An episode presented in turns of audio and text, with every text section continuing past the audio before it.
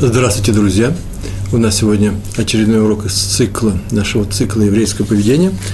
Э, урок называется «Уважать людей». Э, тема очень важная, реальная, э, она касается всех. Сегодня о тем поговорим.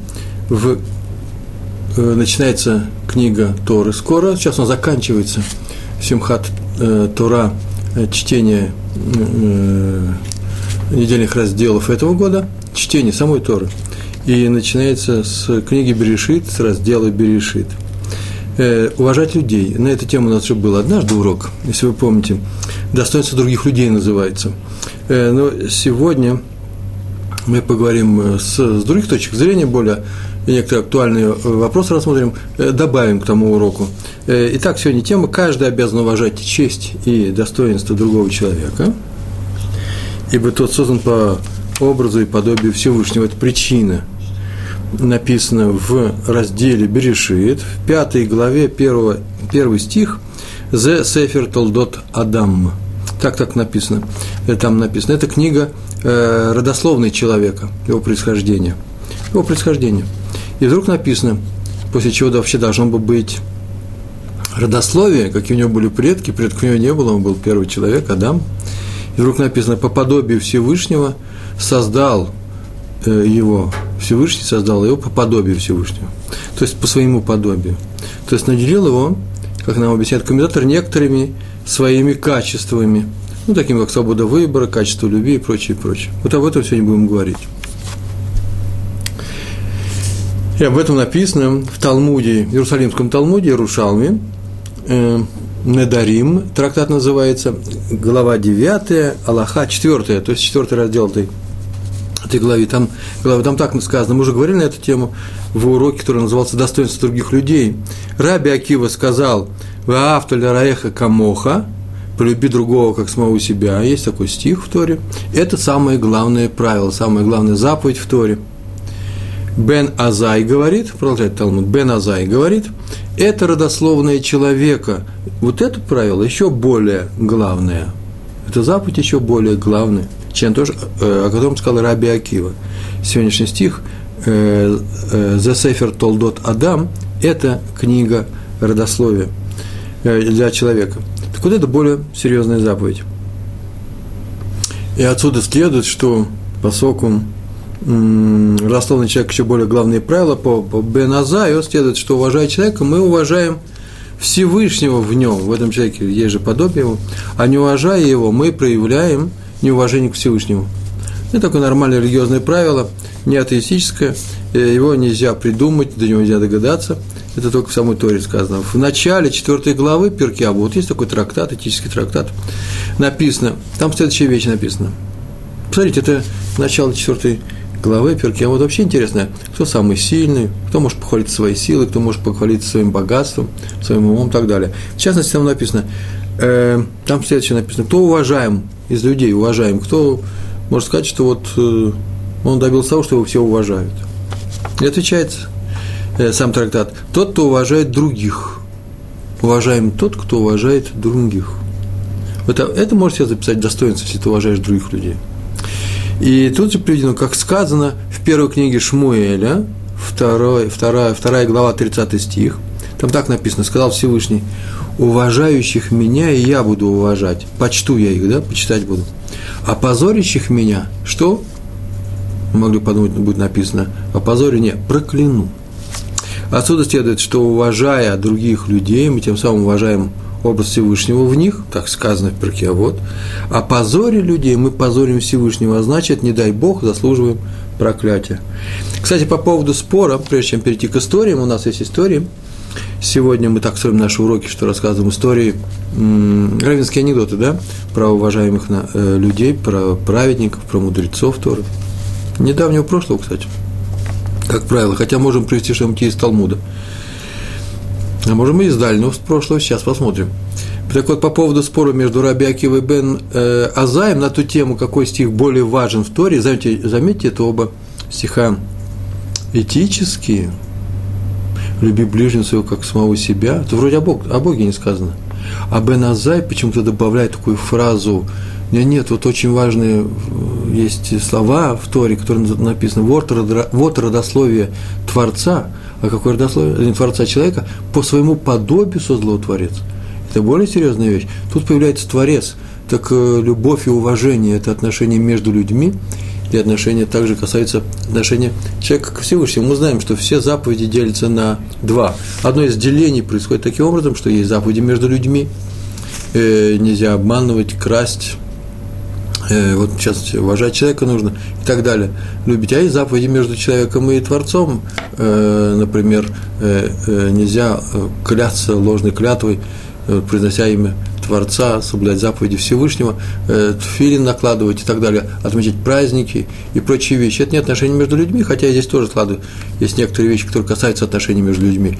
Э, справляет субботу, мы приглашаем гостей, вот мы проявляем гостеприимство, так повелел нам Всевышний. Э, но так или иначе, э, они делятся на два таких класса, все заповеди, главным образом. А заповедь уважать людей к какому классу относится? Вот у них спор идет Раби и Беназай, Раби Акива говорит, самая главная заповедь в автор Лерайх Камоха, полюби ближнего как самого себя, а Беназай говорит, нет, уважать его нужно. Так э, э, почему то, что сказал Беназай, это более сильные вещи, ведь он же добавил после Раби Акива, да, чем то, что привел Раби Акива, полюби ближнего своего. Не сказано, пришел Беназай и говорит, нужно уважать другого человека, а Раби Акива говорит, нет, более важная вещь есть, полюби ближнего. Нет, все в другом порядке, почему так? И отвечают мудрецы, Э, книгу, сборник называется «Даат Сканим», там так написано, «Из стиха и полюби ближнего своего, как самого себя, мы можем вывести правило Илеля». Такое правило есть. Не делай другому то, что противно тебе, когда делают тебе. В принципе, можно это вывести.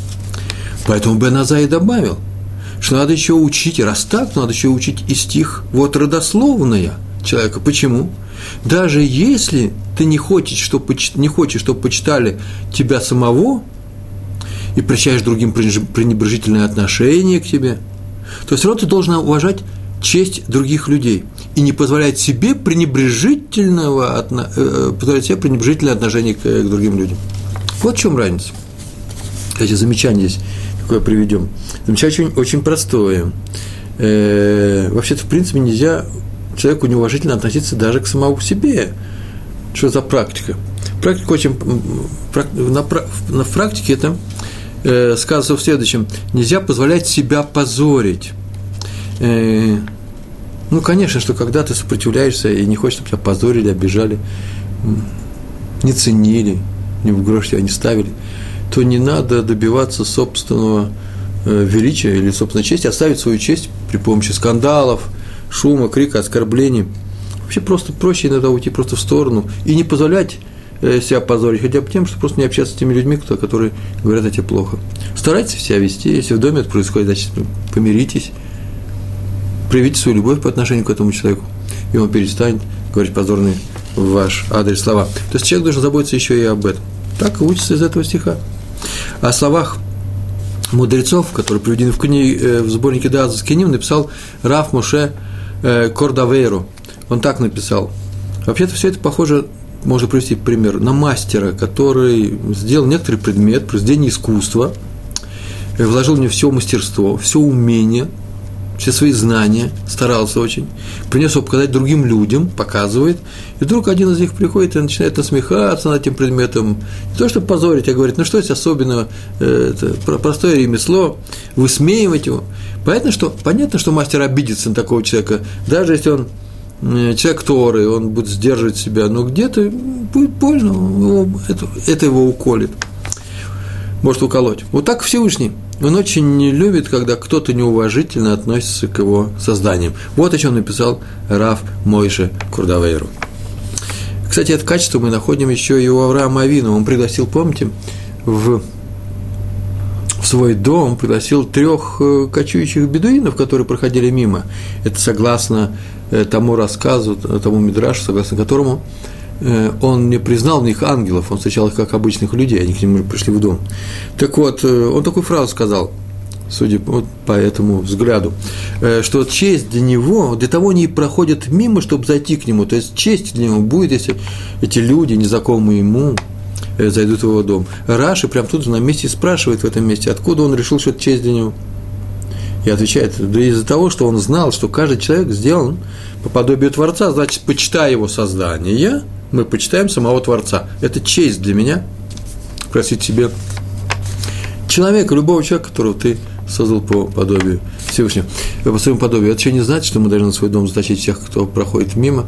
Почему? Потому что разные люди встречаются. Но знайте, что э, когда человек мимо нас проходит, любой человек, и хороший человек, и злодей, в нем есть образ Творца.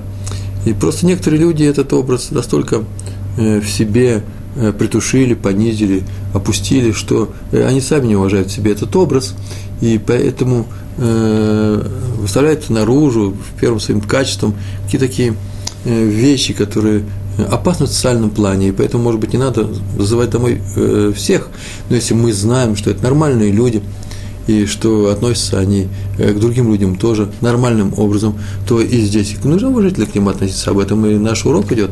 Почему? Потому что они проявляют тем самым обращение к э, э, э, проявляют проявляется э, образ, который находится в них, э, образ Всевышнего. Э, в Талмуде Иерушалме, вот я нашел такой пример, говорил, что сегодня будет еще история из Талмуда, трактат Думая рассказано, как праведник, известнейший праведник, про него много рассказов рассказано, я его очень люблю. Рави Пинхас бен Яир. Шел с учениками по дороге, его пригласили на двор мецва, на вещь, связанную с мецвой, бар мицву, обрезание, и подошли они к реке, которая называлась Генай. Но та вышла из берегов, она был э, редкий случай, я даже не знаю, как могло произойти здесь или в Южной Сирии, что река вышла из берегов, но так это произошло. Это чудо, наверное, такое было. И он ее не мог перейти. И там он взял на нее, прикрикнул. Раби Пинхас бен Яир, он вообще человек, который вообще чудеса делал, вокруг него чудеса совершались. Он был полный праведник. Э, река разошлась, и он перешел. А ученики его спросили, Ребе, а мы можем тоже с тобой перейти? Это будет не опасно? Ты разрешаешь? И он сказал, тот, кто ни разу не, не обидел другого человека, не унизил честь другого человека, пусть, пусть перейдет. И написано тут же в Талмуде, что из-за этого чуда не были уменьшены, уменьшены заслуги раби, раби Пинхаса бен Яир. Такое правило есть, если с кем-то случается чудо, то это, это чудо происходит, спасение или помощи, это чудо происходит за счет э, э, заслуг этого человека, Э, число заслуг, вес этих заслуг уменьшается. Чудо не бывает даром, поэтому мы не просим чудес. А с э, Раби Пинхом, как написано в Талмуде, ничего особенного не прошло, чудо было у него реально.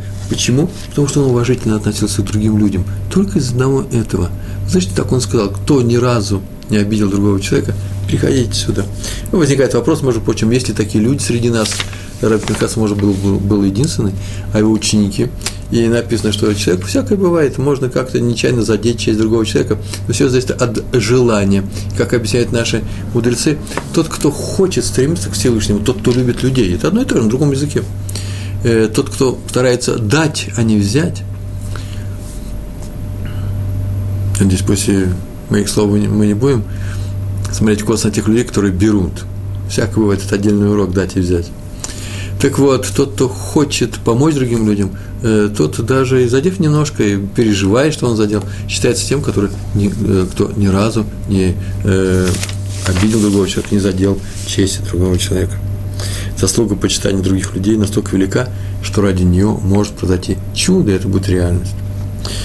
Э, сейчас я хочу рассказать историю Э, которую я уже рассказывал раньше в, э, на уроке, который назывался «Достоинство других людей». Так она мне нравится, что, может быть, не все слушали ее.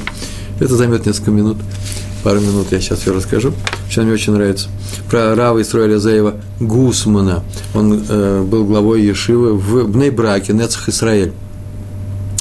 Э, в молодости он был судьей в Равенском суде раба Хайма Ойзера Гроджинского. Известный человек, молодой он был, он был уже руководителем суда, Даяном. Так вот, что произошло с ним в конце учебы, однажды он уже был пожилым человеком, очень пожилым человеком, старым. Его пригласили, Ишива была в браке, пригласили, и его пригласили на свадьбу. Прямо перед этими каникулами на свадьбу один из его учеников. И пожилой Раф ответил, что каникулы он проводит в Цфате, поэтому он не может приехать в эти дни, почему? Потому что это тяжело для его здоровья. Ну, в принципе, он мог бы приехать, но в, том, в, том, том-то и дело, что в эти же примерно дни, во время каникул, в Нейбраке проходит проводит два его ближайших друга, Равина, проводят, проводят свадьбы своих сыновей. И их, он тоже пригласил, э, приглашен туда. И если он не придет на свадьбу своего ученика, то э, э, и те очень обидятся, если он не придет к ним, а ты на три раза у него сил явно не хватит. На это ученик сказал, что у него есть вообще-то преимущество перед этими двумя случаями, других, перед двумя друзьями. Почему? Потому что он ученик Равина, а между учителем и учеником э, всегда есть особая связь, равная связь между отцом и сыном. Как отец не может не прийти на свадьбу сына, так и учитель не может прийти на свадьбу своего ученика. Вот, между прочим, вот этот аргумент он известный, и как будете приглашать на э, свадьбу своих сыновей э, раввинов, учителей, э, своих сыновей, скажите, что они не могут отказаться. Это такое правило, как отец не может отказаться от посещения свадьбы своего сына. Серьезная вещь. Рав сказал, что подумать, думал, ничего не мог придумать. И вот настал, пришел на последний урок перед каникулами, и он пришел очень печальный, серьезный, задумчивый. Все удивились, почему? Потому что обычно входил с приветливым лицом, он радовался. Рав Гусман, это была сама, сама радость сама улыбка. И вот вошел, он вошел печально, и в чем дело, и он обратился к урокам, что вообще-то у него серьезная проблема, я рассказал про эту проблему. Что теперь делать? Ученик вот просит, вот здесь сидящий, наш любимый ученик просит, чтобы я приехал к нему на свадьбу, у него действительно серьезное требование ко мне, связь между учителем и учеником – это большая вещь. А в то же время у меня не хватит сил приехать за три раза за эти две недели. Почему? Потому что обидятся люди, обижать людей нельзя – вот самое главное правило, это наш урок сегодня. Нельзя э, делать э, урон чести, достоинства человека, мол, пренебрегли им, как же ты не приехал на свадьбу моего сына. И все начали обсуждать, э, что теперь делать, как выйти из положения. Рав Гусман вдруг сказал, он просит учеников сделать суд, прямо сейчас, суд. Равенский суд сделал. Мы достаточно много выучили, чтобы выполнить эту роль. Выбрали тут же э, судей, трех судей, и э, эти судьи должны дать совет Раву Гусману, как поступить. Имеет ли он право, например, не поехать никуда, или поехать на свадьбу только своего ученика, или обязан поехать на все три свадьбы. Единственное, что он попросил, а можно будет перед вами сидеть, потому что во время суда нужно стоять, во время решения суда, вынесения суда, решения. А он говорит, я старый человек, можно я посижу? Он сидел, они обсуждали, обсудили все на свете и постановили, что он обязан приехать на свадьбу к ученику, почему? Потому что есть особая связь, свободен от поездки к, к своим друзьям. Связи такой нет. И им объяснят, как им объяснять, что так, таково решение суда, они не могут переобидеться. Потому что Раву Гусману сказали это на суде. И он так обрадовался необычайно. И когда была свадьба, он приехал на свадьбу, был самый веселый на той свадьбе. И почему? Потому что он вообще-то не пренебрег свадьбами, Э, своих э, э, друзей, а так, постановил суд, он мог объяснить. Смотрите, вот это называется уважать других людей. Это история не о том, как он приехал на свадьбу своего ученика, это история о том, как он не приехал на свадьбу своих друзей, не обижая их, не расстраивая, а сославшись на постановление серьезных раввинов. Почему? Потому что если они могли прийти и сказать, какие это серьезные раввины, это инсценировка. Да нет, нет, он мог сказать, это мои ученики. Рав Гусман был серьезный человек, и ученики все стали раввинами. И поэтому говорит, вот, мой, вот этот ученик, это мой ученик, и вот мой ученик, это мои судьи. Они не меньше знают, чем серьезно. То, что э, должны знать э, Даиним, э, раввины в серьезном суде. И второй рассказ тоже я уже заодно привел, приведу, который был, мне тоже очень нравится, про Хазон Иша. Что такое не обидеть другого человека, уважить его, не доставить ему минуты боли, малейшей боли. Хазон Иш однажды вернулся домой – и в подъезде дома он э, э, услышал крики скандала. Израиль, жарко, дверь была, наверное, приоткрыта, их хорошо раздавалось, каменные полы. Муж и женой скандалили. Э, я не могу сказать, что всякое случается. Так написано в этой истории. Я вообще-то не слышал, что где-нибудь когда-нибудь были скандалы. Здесь э, не могу себе представить это. Между мужем и женой вообще-то, в принципе, нормальная жизнь должна быть, когда нет ни одного скандала, ни одного скандально сказанного слова – за всю жизнь их, их существования. Нет ни одного крика, э, ругани. Не дай Бог, не дай Бог, еврейская семья совершенно не сопрягается с такой вещью, не может быть. А тут он вошел и скандалит люди. И он принялся бежать. Я тут как только услышал, побежал. Потом остановился, его догнал его ученик уже до, до улицы, соседней улицы. Учеников провожал домой, он был э, в серьезного возраста, и не сразу он успел догнать-то его, так побежал Хазоныш очень далеко. И он спросил, почему убежал-то, что случилось? Как будто спасается от огня. Он так сказал, там не была закрыта дверь. Я слышал, что там происходит. Если бы муж подошел к двери, чтобы ее закрыть, он мог увидеть меня, проходящего мимо, и ему стало бы стыдно. Вот чтобы избавить его от этого стыда, я бы скорее убежал, пока он меня не заметил. Вот это очень чуткое отношение к людям, от этого, именно этого качества требует от нас Тора. Сейчас понимаю, конечно, сейчас у нас происходит урок, я сижу с умным видом рассказываю все это, смотрю на бумажечке свои, все это выписано в Торе. Вы слушаете, махайте головой, можете это что-то писать. То есть такое положение нельзя обижать другого человека. Мы умеем не обижать других людей. Нам это с легкостью дается. Так в Торе написано. Так нужно поступать. Мы так поступаем.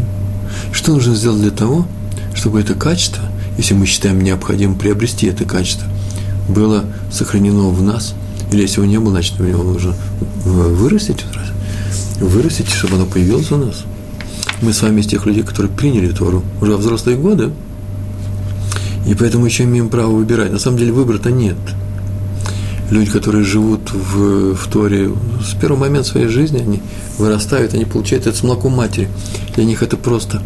И то иногда бывает такое, что и они стоят перед выбором, ой, не оставить ли все это. Случается редко, но случается.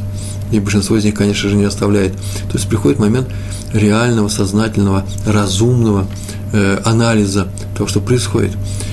Вы скажете, ну я не знаю, все ли делают такой анализ, как известно, э, многие люди, живя атеистической жизнью, не анализируют же свою жизнь, они как живут, так и живут. Они не говорят, ой, не поверьте мне в Бога, что мне атеизм не нравится. Вот то же самое религиозный человек, то есть человек, верующий в присутствие Всевышнего, в прямую связь с ним, он как-то мало думает, ровно такой же степени, ой, а, а не отмените мне это. Это было бы странно, если бы он так думал. Но так или иначе, мы сейчас находимся перед выбором, можем ли мы взять это качество на себя и как легко его выполнить, э, э, обладать, э, обладать этим свойством. Легко ли это? Поэтому рассказывается истории для того, чтобы мы посмотрели, представили себя, посмотрели на себя, могли бы так поступать, потому что это и есть эталон правильного действия. Равшах рассказал про своего учителя. Известный Равшах в Израиле э, был главным посек, принимал решения по многим вопросам Торы. Так вот, э, когда он молодой, он приехал из Слуцкой, и он учился у раби Истра Залмана Мельцера, который тоже туда приехал, известнейший раввин был.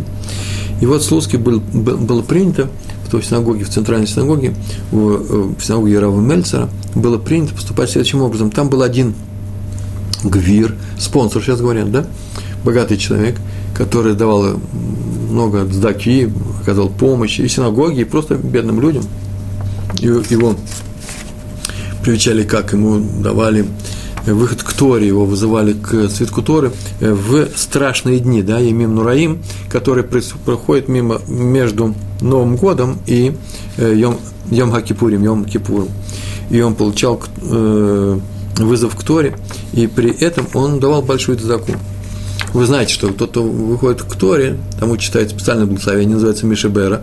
Мишебара – это называется тот, кто благословил и перечислено всех, кто благодарил Всевышний, то благословит этого человека, если он даст задаку, и человек дает задаку. Кто-то маленькие деньги, кто-то большие. Человек э, состоятельный, наверное, захочет дать большие деньги. Поэтому он и состоятельный, что он хочет э, отмыть свои деньги, отмыть, да, откупить, не откупить, а сделать их святыми, потому что для этого ему дано богатство, чтобы он помогал людям. И вот там был один богач, богатый человек, и пришли Габай. И Габай – это люди, которые служат в синагоге, э, занимаются, чиновники синагоги занимаются тем, что смотрят за ним. И они спросили, что делал. Дело в том, что этот богач э, потерял все свои деньги, стал бедным человеком. А что такое есть, э, есть альтернатива? Спросил Раби Мельцер. Э, ему продолжали оказывать честь. Почему сейчас нельзя оказывать честь? Ну как же, сказали они, теперь мы можем потерять деньги. Теперь есть и другие богатые люди. Теперь вместо них мы будем вызывать его, чтобы не нанести ему моральный ущерб, урон, чтобы он не подумал, что мы его обижаем, что, смотрите, нам уже только деньги с его стороны. Не, не, будем продолжать его вызывать. Согласно, что уважаемый человек, и когда у него была такая возможность, он помогал нам. То смотрите, раньше он нам давал большие деньги, синагога нуждается А теперь богатые люди, которые, если мы вызываем бедного, они не выйдут к Торе, а раз так, то они не дадут на Мишебейры большие деньги.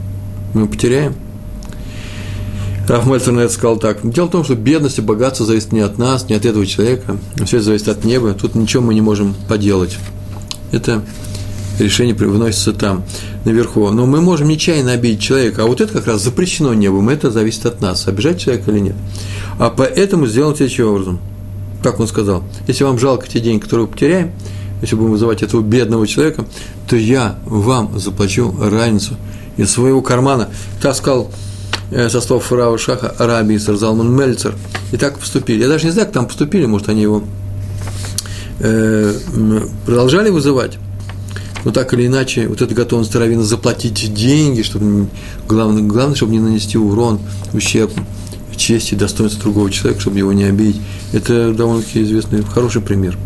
Я от себя могу добавить, что лучший способ помощи именно этот, когда раввин, дающий совет, говорит, что он сам заплатит, даст сдаку. Судья, который принимает решение о том, что один человек должен заплатить второму, выслушал все дело, должен платить деньги, а у того нет этих денег, он имеет право, уже будучи не как судья, как частное лицо, взять и сказать, я тебе дам сдаку, у меня есть деньги, я хочу заплатить за тебя. Это правильный поступок. Э, есть вещи, обычный, обычный способ оказания помощи, когда к Раву приходит, спрашивает, что делать в какой-то ситуации, он, например, говорит, продолжайте платить, э, продолжайте ему платить, или, например, вызывать его к Торе, Э, то есть, э, э, они, в принципе, эти люди готовы потерять деньги, они пришли к Равину, чтобы только узнать мнение Торы, и он говорит, продолжайте вызывать его, пускай ваша синагога понесет ущерб. Это обычный случай. Раф Мельцер научил нас другому случаю. Нет, не надо обычный. Он сделал хороший случай. Какой? Помочь другому человеку за свой счет. Самый плохой случай, знаете, когда, когда человек делает добро за чужой счет. Например, говорит, дайте деньги такому-то. Я призываю, дайте деньги такому-то. У нас нет денег, а вы все равно дайте. Вот это вот безобразие, которое мне просто, между прочим, такой совет однажды, я слышал несколько раз в отказе, когда я был в отказе, э, четверть века назад в России, в Москве некоторые соблюдающие люди начали соблюдать, говорили, что у них нет денег на кошерное мясо. Я мог поделиться своим куском. Мясо было дорогое, намного дороже, чем в магазине – но я, например, не мог бы кричать, ну, не потому что я хороший, нас так научил наш раввин, не надо кричать на другого человека, ты не имеешь права кушать треф, какой-то соблюдающий человек, прекрати сейчас же покупать это мясо. Он говорит, у меня вообще не могу жить без мяса, у нас есть дети. Нет, нет, ты должен делать что угодно. Вот этого нельзя делать, почему? Потому что лучше не кричать, лучше пойти помочь, э, если ты говоришь людям, если ты говоришь о том, что вы обязаны покупать это мясо, ну помоги купить им мясо, пойди купи на свои деньги. Нужно помогать делом, а не требовательным советом. Так мы про Рава Мельцера это сейчас только выучили. Есть еще несколько вещей, которые очень важны. Мне показалось, они важными. И про раби э, Якова Коневского. Следующая вещь. Есть история. К нему пришли руководители одного Хейдер. Хейдер – это э, школа для маленьких детей – их обучает Рэбе, так его зовут Рэбе, Меламед, это взрослое название, человек, который Меламед – это учитель, преподаватель, а дети зовут его Рэбе. И пришли, они ему сказали, что у них работает один Меламед, которым недовольны родители. Ну, не знаю, каким-то образом это получилось. Все мои мальчики в Хедере учились, каждый год меняется Рэбе. Я ни разу не слышал, чтобы какой-то рэб был неудачный. Да как можно узнать? Ну, не знает он ничего. Что он там делает? По затылку кого-то стукнул, безобразие жуткое. А, курит в классе. Ой, я бы возмутился.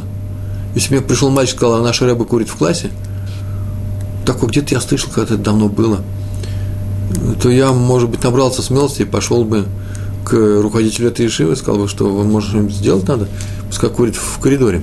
Он же приучит наших детей, они увидят, с детства видят, как это безобразие происходит. Но я все равно не попросил бы его выгнать этого учителя из Хейдера или начал бы организовывать кампанию по, изгнанию этого курящего рыба. Не мог себе представить. Но вот такая история произошла.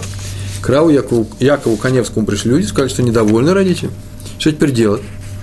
Ведь поскольку Рав считал, что самое главное, нет ничего важнее воспитания преподавания, это конек Раби, Рава Якова Коневского, то как теперь нужно поступить? Можно ли его уволить посреди года? Ведь, э, с одной стороны, он же плохо преподает, надо его выгнать. И Раф ответил, ни в коем случае. Ибо это будет страшной обидой, которая нанесена этому человеку. Человек теперь после нее может даже и не оправиться. Да и урон тут есть, между прочим. Если люди увидят, что выгнали посреди года, чего не бывает, так ему теперь будет трудно найти другую работу. Да нет, вообще его больше никогда, никогда никуда не возьмут. Надо ему дать шанс исправиться, поговорить с ним, сказать, что очень... Хотите, я поговорю с ним? Наверное, так сказал Рабиев Каневский. В другом рассказе был, что он сам с ним разговаривал. В этом рассказе у меня этого не было написано.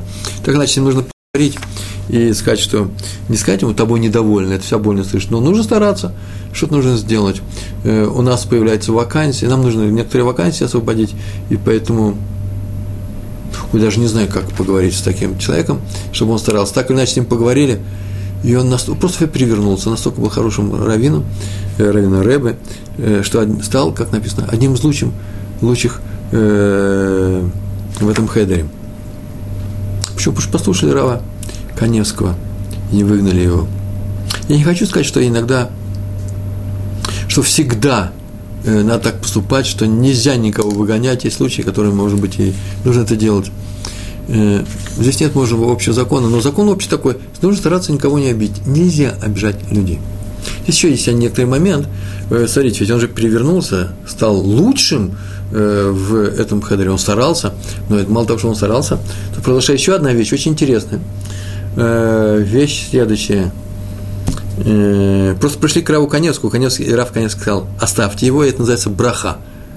И небеса сделали так, что ему была возможность проявить себя и э, оправдать себя. Это непростая вещь. Главное, нельзя обижать человека. Вопрос о том, что поступать, когда меня обижают, у нас э, рассматривался на уроке э, э, обидеть и обидеться. Посмотрите там, если кого интересует. Сегодня мы сказали о том, что нельзя Э, относиться э, плохо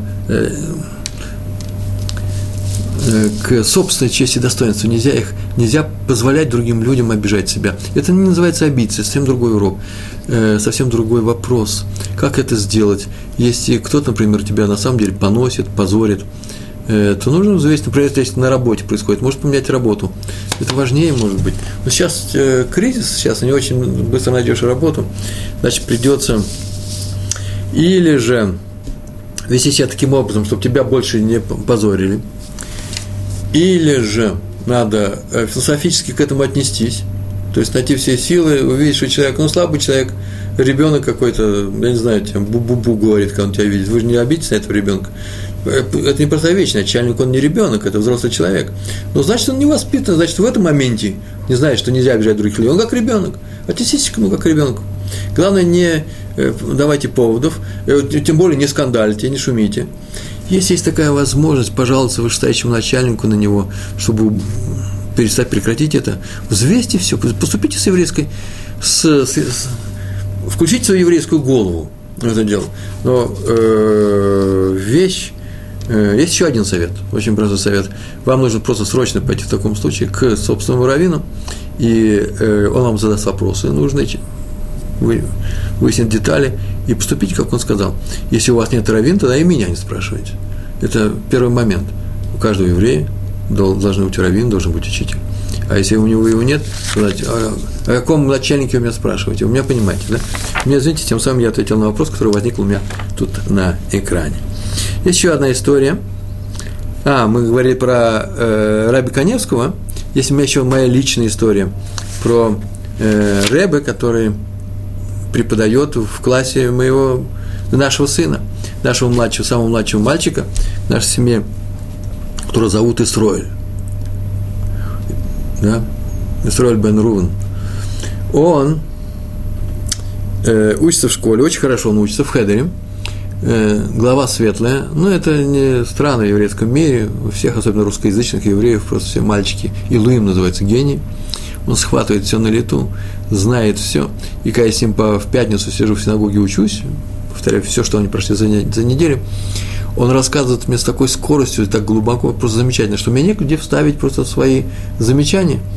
Причем, когда я что-нибудь ставлю, он посмотрит на меня, он очень хороший мальчик, он посмотрит на меня, быстренько посчитает внутри себя, говорил ли им это Рэбе, если им Рэбе этого не говорил, то он пойдет дальше. А если он им говорил, он меня поправит тоном, голосом своего рэба. Он обожает своего равина, своего рэба, своего учителя. И вдруг он звонит. Он звонит мне на днях и в пятницу, прямо перед Рожей Шана. Не, не в пятницу, это было не в пятницу, посреди недели, но главное, что это было с утра. Рожа Шана начиналась вечером. Весь дом готовится, серьезные вещи.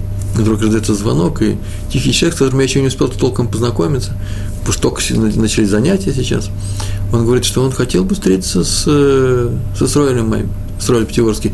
Я даже сразу не понял, почему взрослый человек, зачем встретиться? Что он наделал он? Да нет, ничего не наделал. Ну, просто так же не бывает. Я хотел бы с ним встретиться. Хорошо. Он сказал, что он подъедет. Спросите его, он согласен с вами встретиться? Я спросил своего Исроиля, который тут же рядом находился. Я позвал со двора, где они колотили с друзьями суку уже сколачивали, и он вышел недовольный, что я оторвал его от, от его работы, от своего занятия. Они мецву большую выполняли, стучали перед Рожи Шана, суку делали. Через две недели ведь сука будет. Я сказал, ты с Рэбом хочешь встретиться? И я видал по лицу его, что что-то произошло, наверное. Что-то произошло. Ну, делать нечего, пошел он встретился. Пришел он через час-полтора, довольный, что делали. Рэб приехал за ним на машине, поехали куда-то. По нашему району гуляли – ходили, Рэб рассказывал. Это отдых был, наслаждение. Лицо у него светилось. Что Рэб рассказывал? А, много разных историй. Один на один. Зашли в какой-то кафетерий, что-то он там купил, и накормил его чем-то, и дал ему э, еще полную горсть каких-то конфет, и привез домой, и он тут сидит, он довольный ужасно. Потом он сказал, в чем дело-то, выяснил. Выяснили мы. Оказывается, просто случилась история, не очень самая красивая. Какой-то мальчик его задел сзади. Причем самое интересное, что мальчик, скорее всего, и был и неправ. Но мы нашего строили, вдруг возникла странная реакция, взрывная реакция. Он зашумел, закричал, его обидели. Дома он себя так не ведет, я не знаю, наверное, мальчик его достал. И Рэб увидел его, что он так ведет себя, и решил успокоить. Как он успокоил? Погулял с ним. Он устроил прогулку. И ни разу за все время прогулки, ни разу об этой истории не сказал ни слова. А зачем же он его взял? Наверное, бы взял, поговорил бы, ну, миленький мой, так себя нельзя вести. Ну, пожалуйста, ты же понимаешь, что он нечаянно сделал. Нет, не нечаянно, сказал бы, наши строили, я же знаю. Ну, как-нибудь успокоил бы, ни слова он не сказал. Почему? Это такой прием есть педагогический. Происходит следующее. Они погуляли, мальчик еще больше любит своего рэба, и когда в следующий раз пройдет, начнется такая же история, и, и строить захочет взорваться, и кому увидит этот момент, рэба посмотрит и скажет, и строить, спокойнее, своим голосом. Он любит Рэбе. И видит, что Рэбе любит его. И он успокоится моментально. Так завоевывается авторитет. Не словами не делай это, не делай то-то. Веди себя пристойно. Э, будь приличным человеком. Не руганью, не дай Бог, только любовь. Вот э, это то, чему учил Раф Яков Коневский. И это, это тот случай, который произошел у них, когда тот Раф, которому были недовольны родители, превратился в очень хорошего Рава. Тора призывает нас, людей, уважительно относиться к любому человеку. Причем к любому человеку, не только с людьми, уважительно одно, нужно относиться не только к людям своего круга, или своим близким друзьям, своей культуры, уровня своей культуры, например, а вообще ко всем. Почему? Потому что он каждого создал по своему образу и подобию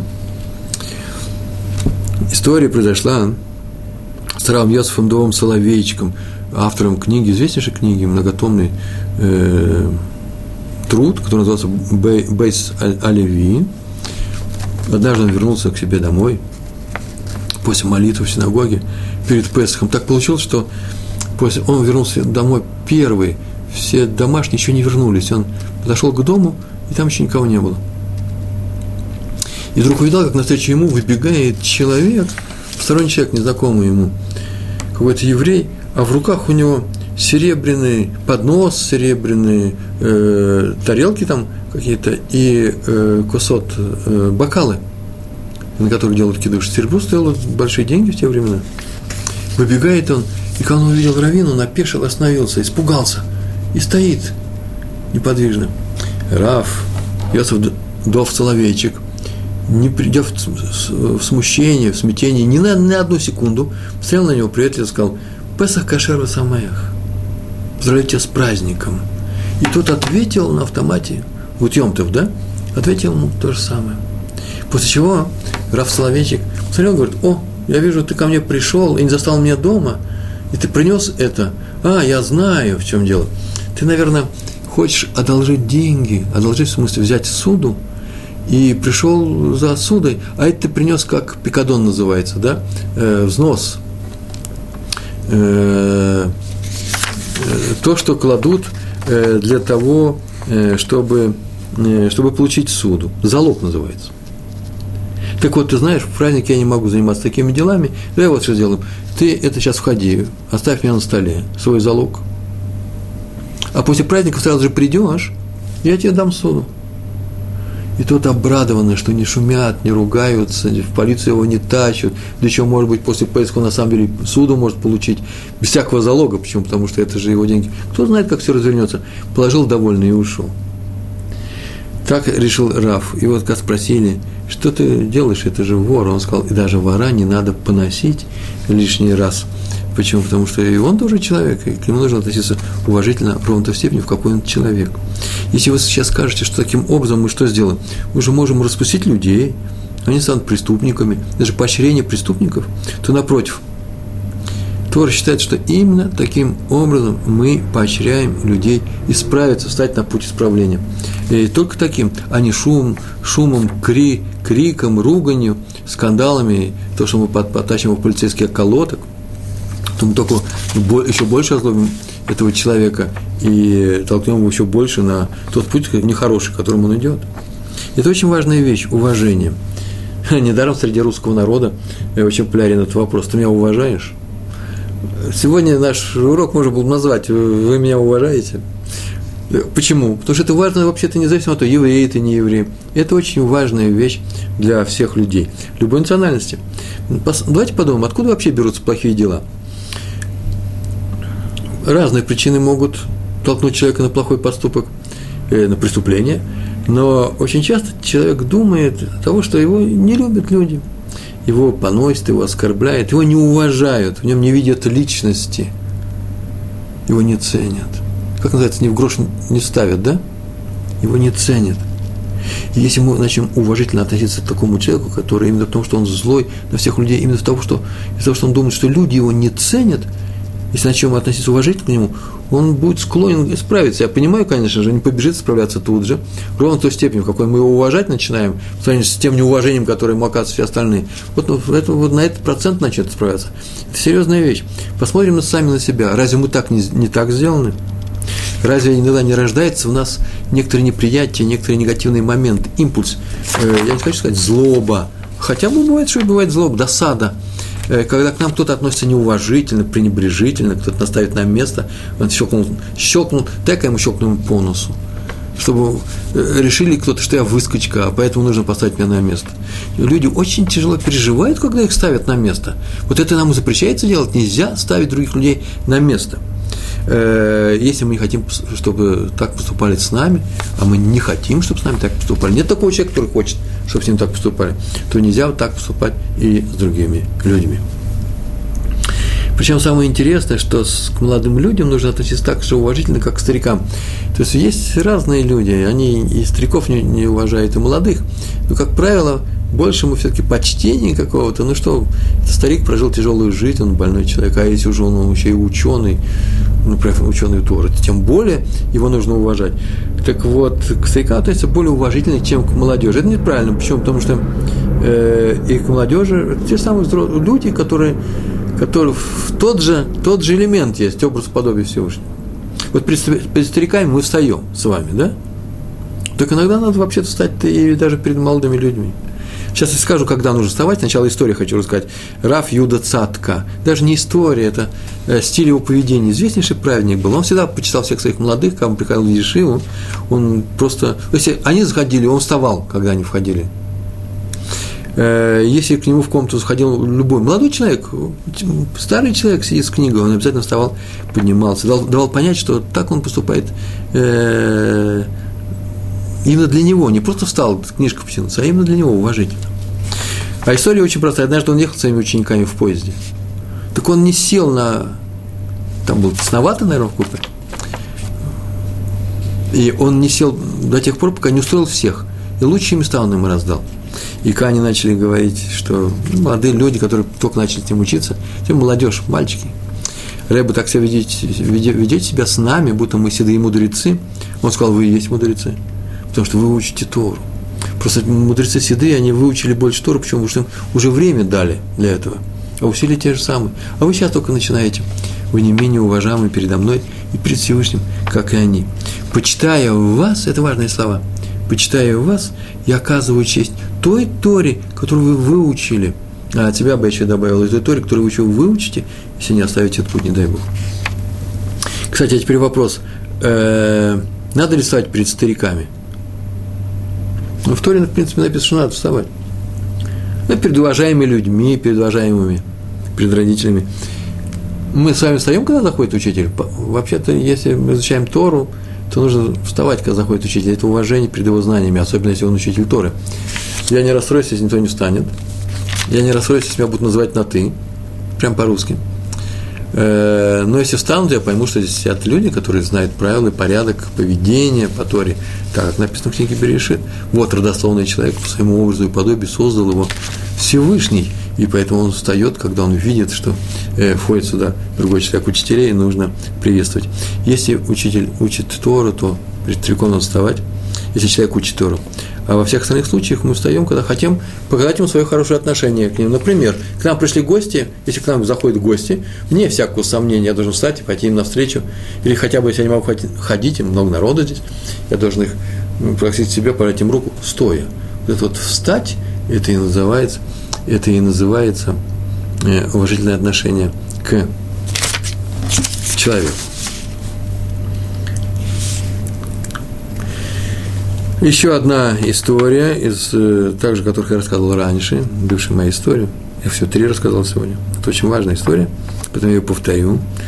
И тоже про э, Рава э, Исразална Мельцера, учителя Рава Шаха. Он руководил Ешивой Эцхаим. Здесь уже в Израиле, в Нейбраке. Однажды к нему пришли 12 учеников Ешивы и два преподавателя – там такой был порядок, сдавать устные экзамены по Талмуду перед, своим, перед э, руководителем Ешивы. Вопросы им раздали заранее, они подготовили ответы, теперь они приходили, и каждый отвечал на свой, на свой вопрос, и после чего они получали поздравления, подарки какие-то, поздравления от Равина, от Рава Мельцера. И один ученик пересказал в определенном месте Тософот, Тософот – это комментарий на Раши, а Раши – это комментарий на э, Гемару, Гемара – это комментарий на Мишну. Нормально я сказал, да? И он пересказал э, Тософот, это коллективное творчество нескольких раввинов, главным образом Франции, э, периода, периода Раши, чуть позже. И это очень серьезная вещь. Если я понимаю Тософот со второго-третьего раза, я ужасно рад, счастлив, я сам разобрал это. Что редко бывает, не приходится. Чаще обращаюсь за помощью кому-то, или книгу возьму какую-нибудь, ну, или посижу, три раза прочитал, счастлив, если я понимаю Тософот. И вот один ученик перескал Тософот, дал свое объяснение, и все увидели, вдруг с удивлением обнаружили, наверное, от волнения, что-то ошибся. С точностью наоборот он рассказывает. Не такое должно быть объяснение. И Раф Мельцер ему сказал тихо, ты, наверное, вот что имел в виду, молодец. И сказал, как нужно. Ученик сказал, нет, нет, я имел в виду то, что я имел в виду, то, что я сказал. И повторил очень громко, с напором. Такой нормальный, хороший еврейский упрямый мальчик. Еврейский мальчик должен быть упрям. И он сказал, шутка. И он повторил, Рави Мальцер еще раз попытался его исправить немножко, чтобы не задеть ученика. А, говорит, я понял, понял, что хочешь сказать. О, молодец, правильно. И другими словами, очень близко к его словам, но далеко по смыслу, снова сказал, тут сказал нет. Нет, Рыба, я сказал иначе, и вот как я сказал. И повторяет свою ошибку. Ну, терпение всех остальных кончилось. На третий, четвертый раз это кончается терпение. Учитель говорит, как нужно, а мальчик продолжает наставить на своем. И всякое бывает. Это зацикливание, от, может быть, от смущения, от напряжения, от страха. Вы знаете, что-то в нем закрылось, он не слышит, не воспринимает слова, кричит «нет, нет», или стоит на своем. Такое бывает, ничего страшного нет. Ну, терпение у всех кончилось, но на него еще никто не кричит. Никто не будет кричать. Сейчас сказать, ты не прав, слушай меня. Раф Мельцер это не может сделать. Он любит этого ученика. Он сказал, я на секундочку выйду. И он вышел на секундочку. И все ждут его. Один ученик подошел к, к двери, открыл, смотрит, Раф Мельцер ходит по коридору и говорит, очень громко говорит, квот обреет, уважай людей, уважай людей, даже маленьких, афилу ктаним, сам себе говорит. Уважай, это значит, не вздумай сказать ему сейчас что-нибудь такое плохое. После чего он успокоился, вообще человек был очень энергичный, эмоциональный, вошел и продолжал свой урок Это очень важно. Главное, чтобы не обидеть этого человека. Еще у нас с вами осталось 10 минут, поэтому я расскажу еще две истории, которые у меня здесь есть. Одна из них про Рави Моше Файнштейна, и он давал урок в своей Шиве Тиферет Иерушалаем, это в Америке, э, в, э, в районе Нью-Йорка. Э, Раф Моше Файнштейн, известнейший учитель современности, я бы сказал, номер один в свое время по всему миру. К нему советоваться ходили все представители всех движений, хасиды, сфарадеем, ашкеназим, все ходили к нему, и он принимал решения, и так поступали известнейший человек, из Литвы, из советской Литвы уехал. Ну, советская она не была э, в то время, но когда еще там шла гражданская война, и после чего он много тоже понатерпел э, от, э, от советской власти, и уехал он в Америку. Один из последних. Чудом э, спасся. И вот он давал урок своей шеве, Тиферт Иерушалаем. Идет урок – большая зала, большая комната. Ой, я сейчас рассказываю. Сейчас я подумал, однажды я сам так сделал. Мы сидели, учи, учились, это давно было, в, здесь, в Израиле. Учился со своим учеником. Приходил ко мне ученик, и мы с ним учились из Шутами. И э, в синагоге, не где-нибудь там в, в синагоге. Пришли люди, сели где-то в стороночке, начали громко что-то обсуждать. Ну, они громко обсуждают, это их личное дело, а мы своим делом занимаемся тоже громко. Потом оказалось, что это не просто люди пришли, это пришли люди с главным раввином целого района, и он там давал урок. Вместо того, чтобы мне сообразить, что сейчас здесь происходит, я еще минут три по инерции говорил громко.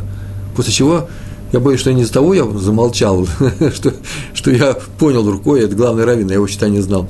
А, наверное, из-за того, что я просто устал кричать. Возможно, характер такой тяжелый, временами во мне проявляется. И какая-то история прочитал, говорю, о, я сказал сам себе, о, это же про меня. Что здесь произошло?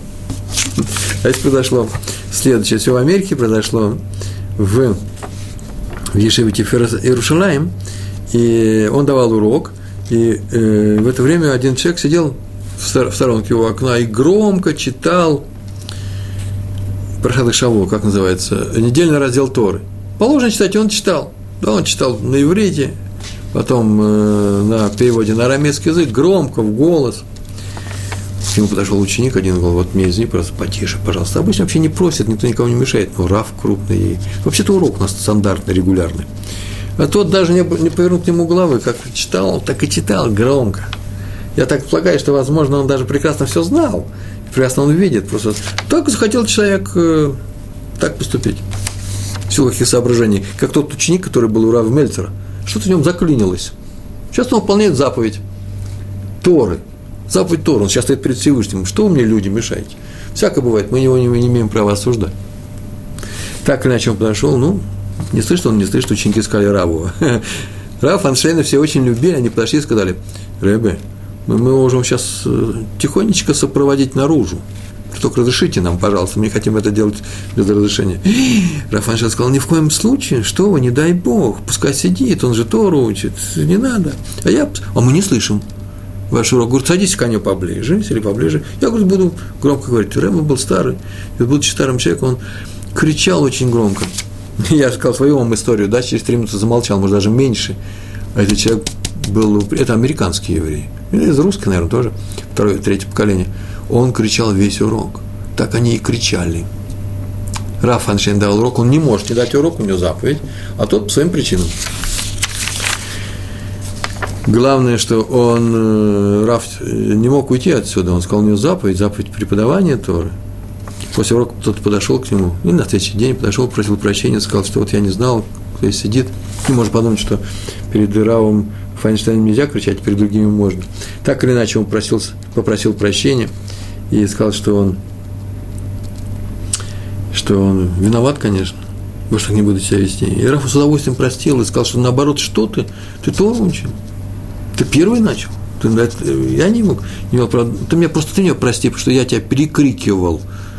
Потому что почему? Потому что у меня не было выбора, мои ученики должны были слышать урок. Ты меня прости, что я кричал. Вместо того, чтобы сказать, скажи спасибо, что мы тебя не выгнали. Это называется уважение чести другого человека. Раф Аншейн был необычайно мягким человеком. У нас осталось пять минут. Вы знаете, я все время называю, сколько времени осталось, Почему? Потому что, чтобы успеть вовремя закончить передо часы, что иногда бывает такое, что нас отключают от прямого эфира, и на экране я пропал, а здесь я еще продолжаю рассказывать, и потом он придет смотреть, ну, кто хочет, конечно, посмотреть в записи, в записи до конца идет весь урок, а так, к сожалению, интересно, на самых любопытных словах я вдруг исчезаю с экрана. Ну, это такова техника у нас, 21 век. Закончу я, да и отсюда мы видим, что требования Торы – уважительно относиться к другим людям много больше, чем запреты их обижать. разницу между словами мы, мы видим, да? Не обижая другого человека, это негативная вещь, негативный э, запрет. А требование уважительно относиться – это позитивная вещь, она более серьезная, чем запрет обижать. Во втором случае, в запрете обижать, когда мы выполняем его, мы не делаем негативного действия, а в первом делаем позитивное. Сделать позитивные действия много важнее, чем просто не сделать негативного. Но в случае нарушения все наоборот. Если человек нарушает запрет, он будет наказан, а нарушить постановление нельзя, просто можем его не выполнить, просто не получишь награды. Э, я говорю про те постановления, которые не имеют э, негативной формулы. Например, соблюдай субботу и не вздумай нарушать субботу. Видите, здесь есть запрет тоже – ну, закончим словами Рава Ицака Зильберштейна. Э, в книге я прочитал Коля, э, Коль Берама, его книга, известная книга. Э, Рав преподает и сейчас. Его спросили, в некоторых, такой вопрос он задал, в некоторых странах стоят магазины скрытые камеры, где снимают все, что происходит в торговом зале. В Израиле тоже. Что делать в некоторых странах? Если что-то украдено, то просматривают записи, находят вора и вывешивают вот эту фотографию в момент его воровства при входе в магазин. Можно ли так поступать? И Раф ответил, надо сначала проверить, почему он украл, если меня спрашиваете. Если по болезни или из-за бедности, по болезни какой? Ну, болезнь – это воровство, болезнь. Есть такая, такой случай, редкий, правда. Или из-за бедности ему нечего кушать, то позорить э, его нельзя позорить. Нельзя, запрещается. Почему? Потому что позорить нельзя. Это наш сегодняшний урок. Написано «Мишлей», притчи. Не позорит вора, если он украл, чтобы насытить себя, когда голоден. Посмотрите, это 6 глава, 30 стих. Комментатор, который Мецудот Давид написал, что если он украл, чтобы насытить себя, когда он голоден, то он вообще онес, обстоятельства его вынудили, заставили. Вот. Поэтому вообще-то его и даже наказывать нельзя. Так вот, от себя я добавлю, что если есть вынуждающие обстоятельства, вообще э, человеку нужно простить, нельзя его позорить. Даже вора – а даже если украл силу своего злодейства, я от себя добавлю, не надо спешить с позором. Почему? Потому что, может быть, его нужно наказать по суду, можно еще что-то сделать. Но нет такого наказания по Торе, что если человек сделал плохую вещь, опозорьте его. Не дай Бог, не может быть такого. Я слышал разные истории в нашей жизни, когда люди позорят других людей. Э, может быть, они считают, что это заслуженно. Э, нашли, э, кто-то бросил посреди двора большую сумку с, не сумку, а сумку целлофановый пакет с мусором, какой-то ребенок не донес и бросил это, и теперь грязь у нас во дворе. Кто-то подошел, посмотрел, нашел там письма, и увидал, кто это сделал, и пошел позорить этот человек. Не дай Бог, не дай Бог. Все может быть с любым ребенком случиться, и только нельзя позорить другого человека. Возьми, я лучше возьму, мы с вами возьмем и отнесем это и выбросим. В одной школе ребенок сделал плохую вещь, и его водили по школе, еврейская школа – я ужасно расстроился. Уж прошло много лет, я и сейчас еще расстроенный. Э, водили по школе, по коридору с большой надписью здесь «Я вор». Не дай Бог, это называется убить человека. И тот, кто придумал это, там нужно было объяснить, что так нельзя поступать. А если это учитель, учителя, не дай Бог, они не должны преподавать в наших еврейских школах. Почему? Потому что это убить человека. Позорить людей нельзя. Почему? Потому что Всевышний любит людей. И мы хотим, чтобы он любил нас. И если мы хотим, чтобы он любил нас, и оказывал нам помощь, и оказывал помощь еврейскому народу в его непростой жизни, в его непростом окружении, в его политическом непростом окружении. Если мы хотим, чтобы он любил нас, мы должны заслужить эту любовь его, а для этого мы должны э, быть хорошими людьми, выполнять его заповеди, одна из них – уважительно относиться друг к другу. Как мы можем просить его любви к нам, если мы не любим других? Не дай Бог. И поэтому я думаю, что э, главное сегодня – Э, мы э, выучили, что честь других людей очень важна для нас. Почему? Потому что другие люди, как и мы сами, сделаны, не только Адам решен, первый человек, а все мы сделаны по образу и подобию Всевышнему. Большое вам спасибо, всего хорошего, до свидания, шалом, шалом.